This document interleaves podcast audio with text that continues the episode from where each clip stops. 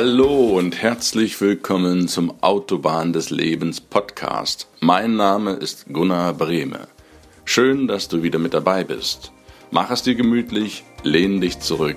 Ich freue mich auf die heutige Episode mit dir.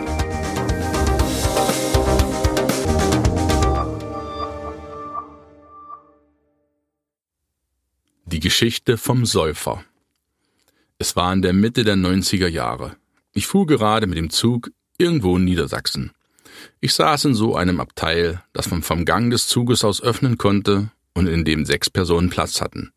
Wir saßen zu zweit. Mit dem anderen Unbekannten war ich gerade in einem Plausch, als ein Betrunkener am Gang draußen langsam vorbeitorkelte. Ach du Scheiße, dachte ich.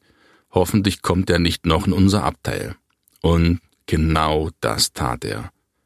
Er setzte sich besoffen wie er war direkt neben mich auf dem freien Platz. Na prima, das war's ja wohl für heute. Ein Gestank von Alkohol und allgemeiner Unsauberkeit wehte um unsere Nasen. Mein Gegenüber rollte ebenfalls mit den Augen, da uns die Anwesenheit des Säufers beiden absolut nicht behagte und wir unseren Plausch gern fortgeführt hätten. Stille. Bloß den Typ nicht angucken.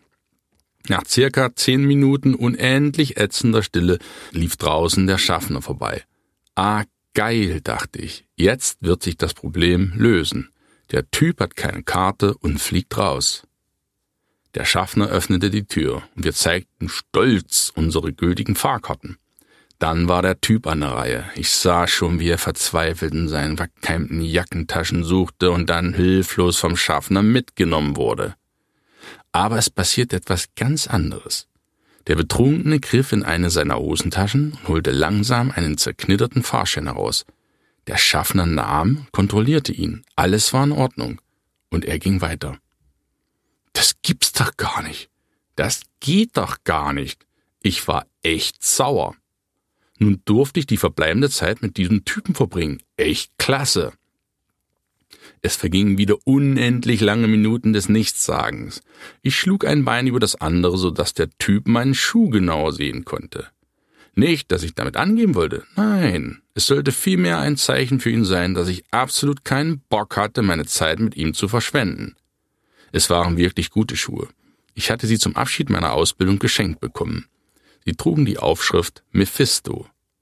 Der Typ guckte auf den einen Schuh und murmelte Ah, Mephisto. Und lachte. Zumindest klang es irgendwie danach. Ich zog die Augenbrauen hoch, blickte zu meinem Gegenüber und dann vorsichtig zum Typen. Ich machte dann, hä?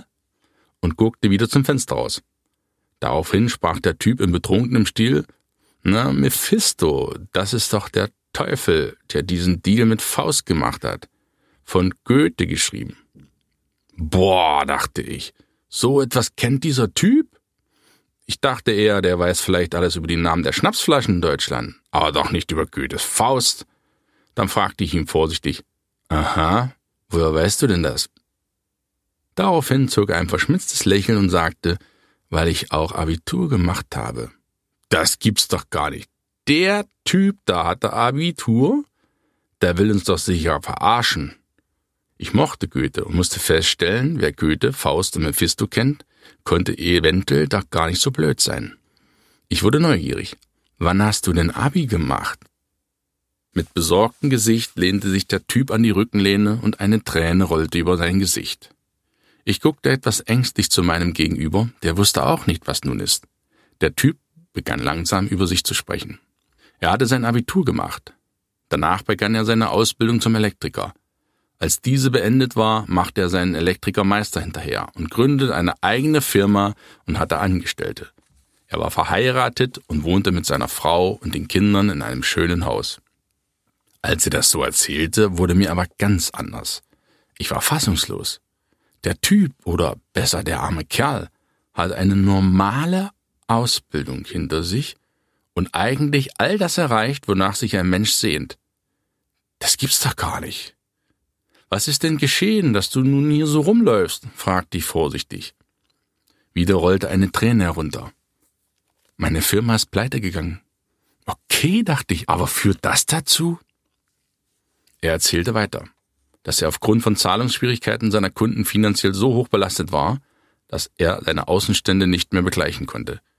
Er musste nach und nach all seine Mitarbeiter entlassen und Konkurs anmelden. Er begann zu trinken. Das Trinken führte dazu, dass sich seine Frau von ihm trennte und er das gemeinsame Haus verlassen musste. Bei Firmen hat der Inhaber oft kein Vermögen bzw. überschreibt alles auf die Ehefrau, um im Fall des Falles diese nicht zu belasten. Er landete somit auf der Straße.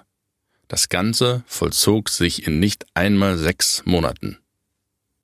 Ich war absolut sprachlos. Auch mein Gegenüber brachte keinen Ton heraus. Das hätten wir niemals vorher gedacht. Der Mann tat uns aufrichtig leid. Ich ärgerte mich insgeheim, wie ich über ihn im Vorfeld gedacht hatte. Ich hatte voll daneben gelegen. Nach einer Weile kam ein anderer Mann von außen in unser Abteil. Er kannte unseren Typen wohl und sie tranken gemeinsam aus einer Flasche. Still und ohne Worte. Dann hielt der Zug und die beiden stiegen aus. Wir mussten noch weiterfahren. Als der Typ aus dem Abteil ging, drehte er sich noch einmal zu mir um und sagte, ich wünsche dir alles Gute und pass auf dich auf. Dann ging er.